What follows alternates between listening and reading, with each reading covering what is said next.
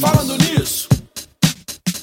Olá, eu sou a Humberta Carvalho e eu quero te dar as boas-vindas a mais essa edição especial dos podcasts Falando Nisso do Sesc Goiás e do Mercadológico do Senac Goiás. Os dois programas em áudio e vídeo são um oferecimento do Sistema Fecomércio. Falando nisso do SESC, está no ar há seis meses com episódios semanais sobre qualidade de vida e bem-estar. Já o Mercadológico foi lançado essa semana e aborda assuntos sobre gestão de carreiras e negócios. A nossa estreia está sendo marcada por diversos conteúdos inéditos, cheios de muito conhecimento. Hoje nós estamos gravando os dois podcasts juntos, diretamente aqui da entrada da Faculdade Senac em Goiânia, onde está acontecendo simultaneamente dois eventos: Jornada Acadêmica, a Jornada Acadêmica e o Missão Digital. São três dias de muito conhecimento nas áreas da tecnologia, negócios, design e estética. Os participantes estão vivenciando uma imersão com palestras, oficinas, visitas técnicas e muitos desafios. E nessa cobertura especial, nós estamos recebendo aqui no Falando Nisso no Mercadológico os palestrantes, professores e também os alunos para a gente conversar sobre tudo que está ocorrendo aqui nesses três dias. Por isso, eu aproveito para te convidar a seguir os nossos podcasts e também a se inscrever nos nossos canais do YouTube. Neste bate-papo, eu recebo aqui o Laércio, Mar... Laércio Melo Martins, ele que é advogado na área do direito médico e que vai ministrar agora, né, Laércio, a palestra Erro no Procedimento Estético e as Consequências Jurídicas, Impacto na Saúde Mental e a Responsabilização Civil Penal. Laércio, seja muito bem-vindo. Muito obrigada por aceitar o nosso convite de estar aqui nos podcasts hoje e também para compartilhar o seu conhecimento com a gente. Enfim, boa noite a todos. Enfim, obrigado, Humberta, pela oportunidade. Fico muito feliz e, de fato, estou muito me sinto honrado também de compartilhar um pouco da minha caminhada da minha pesquisa. Enfim, meu primeiro podcast sobre o livro. E estou bem animado também para poder dialogar com, com um corpo é, de alunos aqui e professores. Coisa boa. Seja bem-vindo. Espero que a sua primeira experiência num podcast seja positiva. Conta pra gente um pouquinho, Les, como que é a sua experiência é, a sua atuação dentro dessa área médica que te leva até esse tema de hoje, né? Certo. Em realidade, Humberta, a minha atuação é na área da saúde, de alguma forma. O campo das discussões é, do direito médico aparece é, também, não é? Mas de alguma maneira eu venho dedicando a entender mais sobre o direito sanitário. E nesse, nessa jornada, não é? Eu já lecionei é, em curso de medicina, bioética, biodireito. Então, a minha relação com o campo, ela envolve tanto o ensino no, na área jurídica, como na área médica também, e na prática, não é? Então, sobretudo nas questões é, de gestão é, hospitalar, clínica, enfim, é, e na prática preventiva. Quando eu falo preventivo, eu falo de protocolos é, bioéticos nessas instituições, não é, de tratamento. A gente estava conversando aqui, hein, antes de entrar no ar, né, que o que não falta é mão de obra é, e cases quando a gente. Mão de obra não, de cases, na verdade, quando a gente fala desse tema, dessa palestra que você vai ministrar hoje. E eu queria saber de você, sim. Você, como pesquisador, é, estudioso desse assunto, como você percebe esse aumento desses casos de erros em procedimentos médicos? E, é, esses erros, eles cresceram muito nos últimos anos, nas últimas décadas? Como que é a sua avaliação em relação a isso? Então, Humberto, acho que é importante destacar um primeiro ponto, não é? é essa ideia de erro médico, né? Vou colocar entre parênteses aqui essa noção, né, de alguma maneira, ela não é muito bem recebida nos debates é, sobre o tema, né? Afinal de contas, é, não se espera que uma intervenção médica possa é, acabar incorrendo em algum tipo de dano para o paciente, não é? Então, trabalhar com essa ideia a priori, não é? é? De alguma maneira, é também de considerar a importância dos trabalhos da galera da área da saúde, né? Então, o que eu vejo, não é? É a ausência de protocolos, de procedimentos que envolve a administração e também envolve a prevenção jurídica dos profissionais da área da saúde. Sejam eles atuando em clínicas particulares, em hospitais particulares, hospitais públicos. Isso, infelizmente, ainda é muito é raro aqui no nosso país, não é?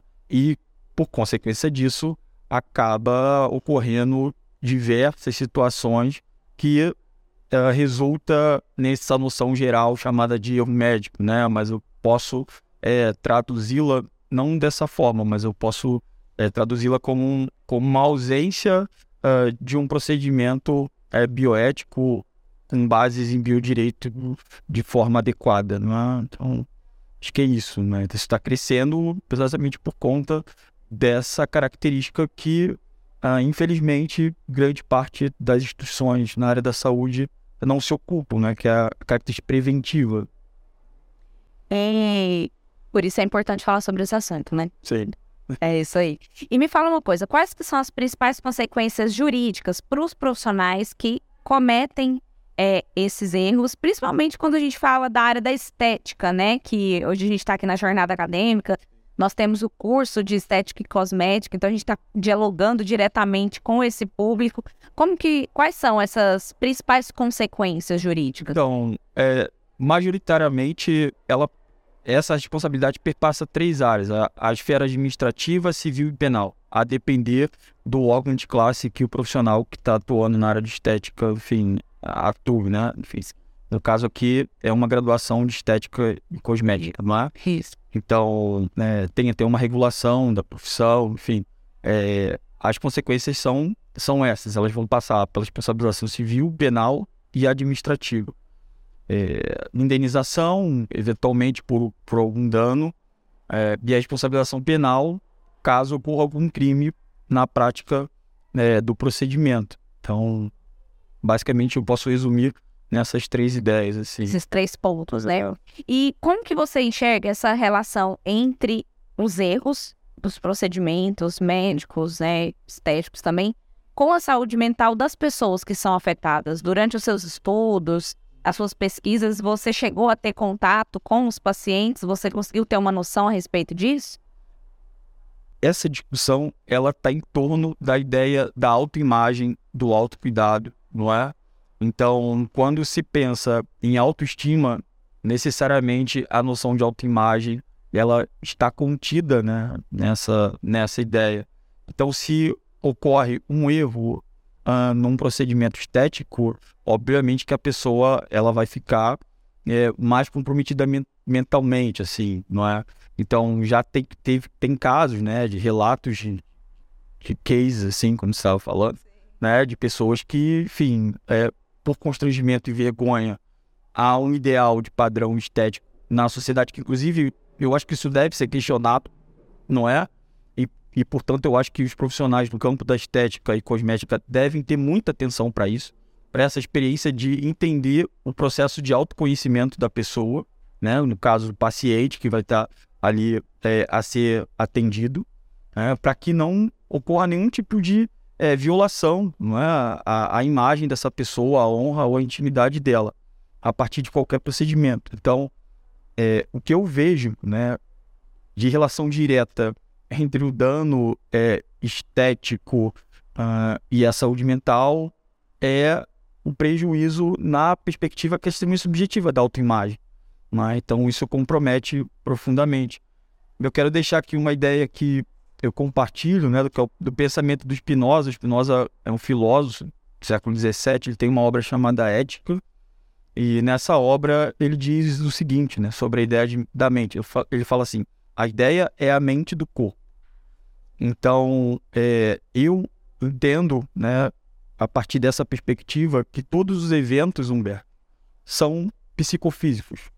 Então, há uma simultaneidade de ocorrências. Então, uh, esse encontro aqui é o encontro psicofísico. Não é só um encontro entre corpos que estão aqui. E quando a gente fala de corpos, a gente já lembra logo da discussão da estética, não é? Então, é uma relação intrínseca que não dá para dissociar. Ah, e a ideia do, da, da, da autoimagem é importante ser considerada né, nesse, nesse processo de anamnese né, de quem vai receber o tratamento. Certo. E, na sua opinião, o que, que a legislação em que né, a legislação brasileira ela pode melhorar em relação à proteção dos pacientes nesses casos de erros? Então, é, a melhoria no texto legislativo Humberta, é, eu não diria que é, precisaria necessariamente melhorar para que houvesse mais efetividade em protocolos de tratamento e numa organização melhor de atendimento a pacientes que procuram serviço de estética. Não diria isso. Até porque a gente tem é, diplomas normativos que uh, envolvem necessariamente a discussão, como o Código de Defesa do Consumidor, o Código Civil e o Código Penal. O que eu diria que seria importante uh, ser verificado é o aumento da fiscalização né, por parte dos conselhos de classe, dos profissionais e também aumento de fiscalização sobre as clínicas, é? para verificação da prestação de serviço e dos produtos. Uh, esse é um primeiro, primeiro aspecto que eu destaco, não é?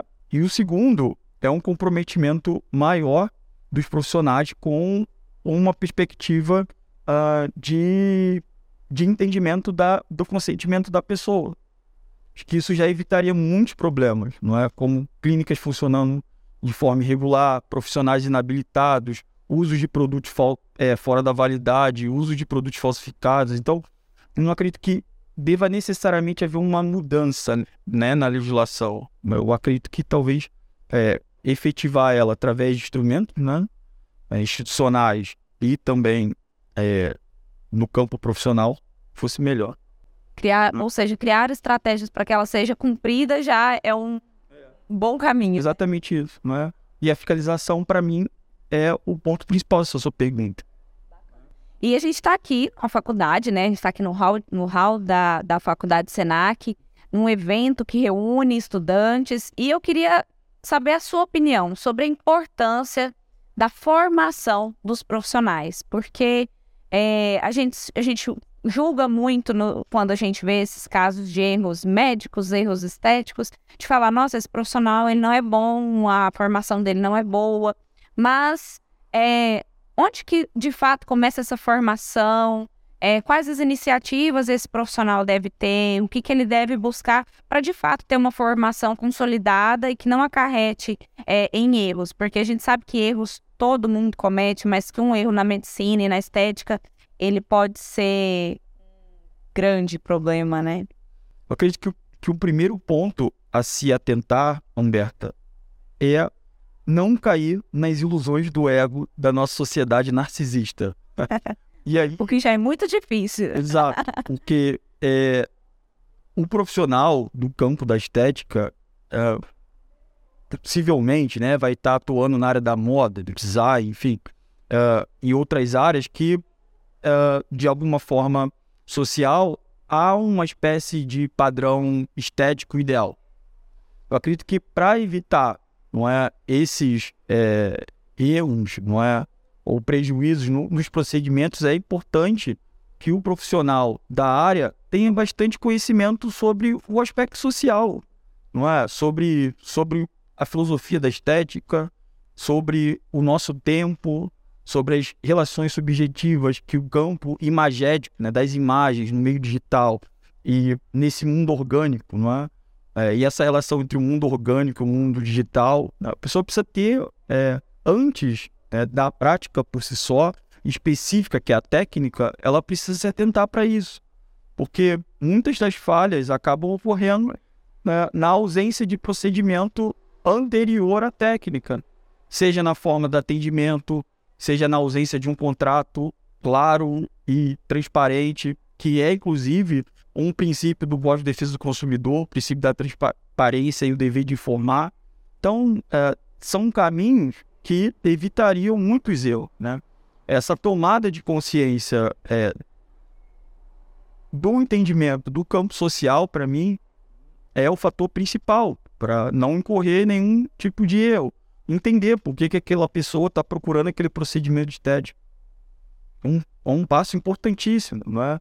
Em vez de, uh, dentro de uma proposta é, de mercado, marketing agressivo, uh, aceitar tão somente e iniciar um procedimento de uma forma é, mecânica, desinteressada na história daquela pessoa. Porque aquele corpo ele tem uma história, não é? E, e o corpo ele também se comunica. Então, eu acho que esses dois aspectos são fundamentais. Mas... Sim. E você vai também lançar, né, logo após a sua palestra, é, de hoje, você vai lançar o seu livro Saúde Mental, Paradigmas e Reformas Legislativas. Essa, inclusive, trouxe um exemplar aqui para a gente mostrar, né? Licença.